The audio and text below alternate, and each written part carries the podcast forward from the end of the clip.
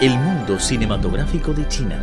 Las más grandes estrellas del séptimo arte en imágenes en movimiento. El mundo cinematográfico. El mundo cinematográfico.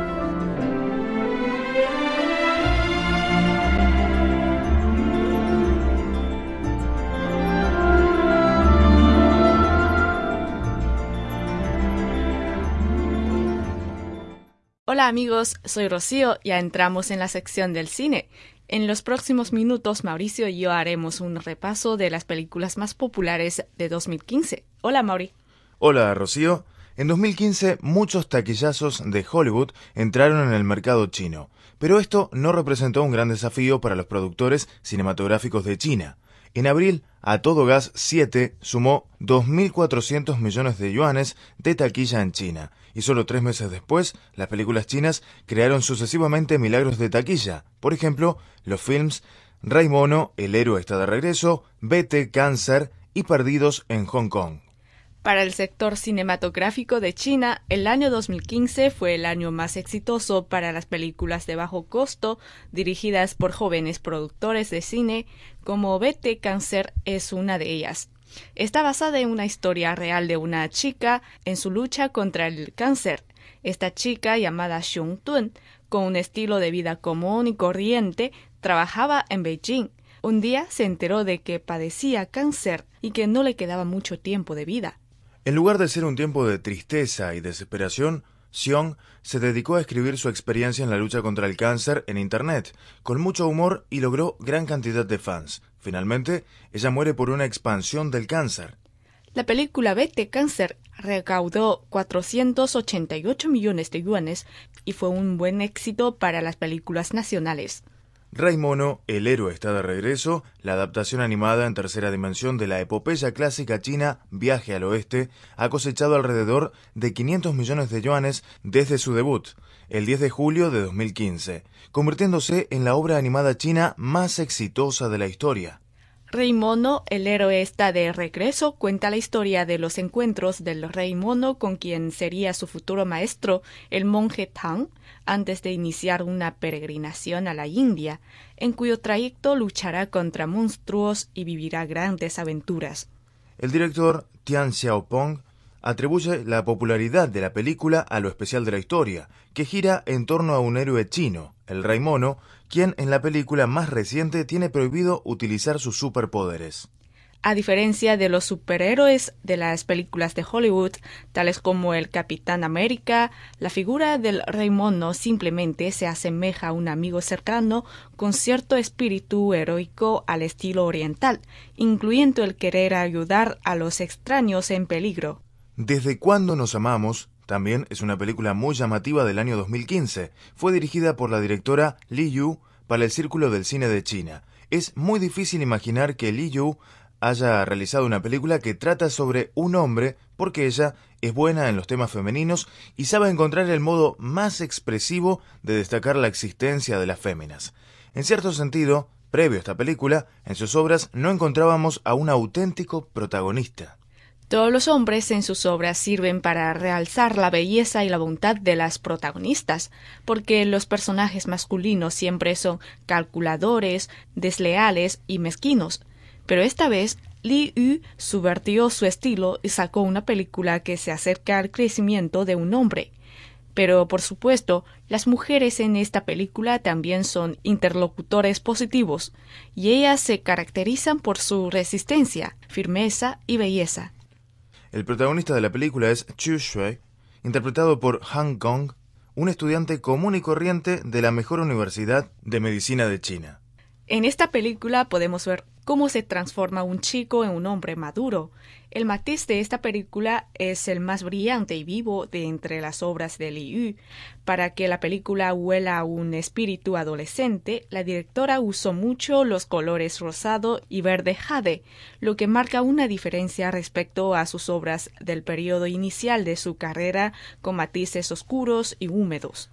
El primer amor de Chu Shui es una joven llamada Xiaoman, un amor puro, pero que solo duró un verano. Xiaoman se fue con un hombre rico y dejó una herida incurable para Chu Shui.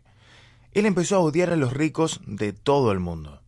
Afortunadamente, el muchacho se encontró con su segundo amor, Lu, su compañera en medicina, una chica muy seria, ofuscada en ordenar todas las facetas de su vida, una chica muy autosuficiente.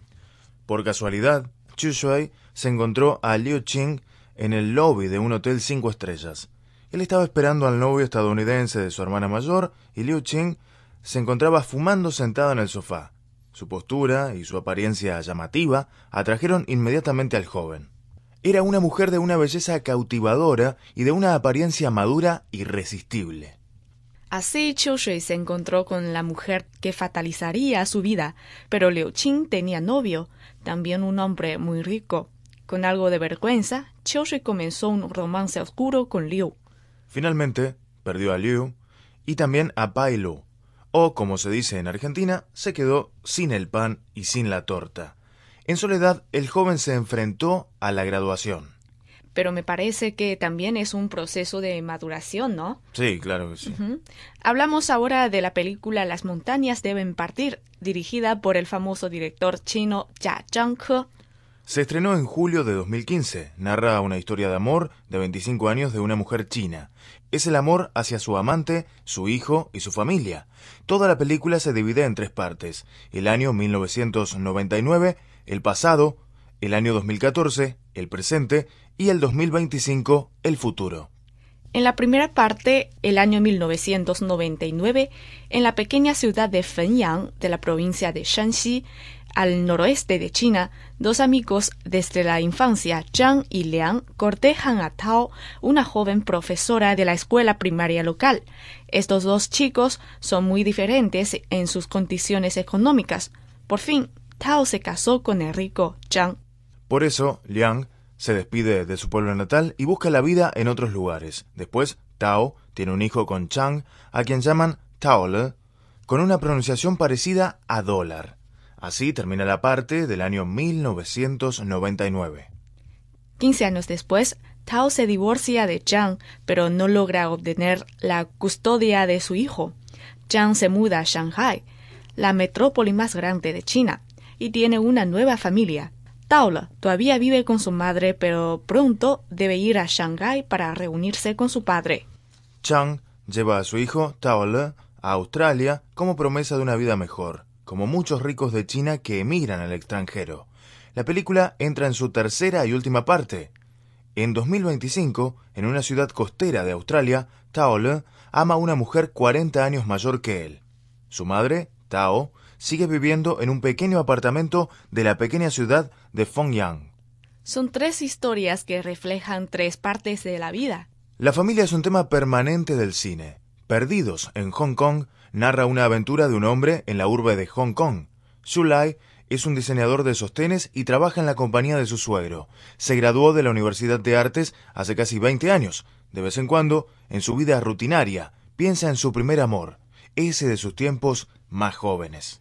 Su primer amor es una chica muy talentosa y se convirtió en una artista conocida en Hong Kong.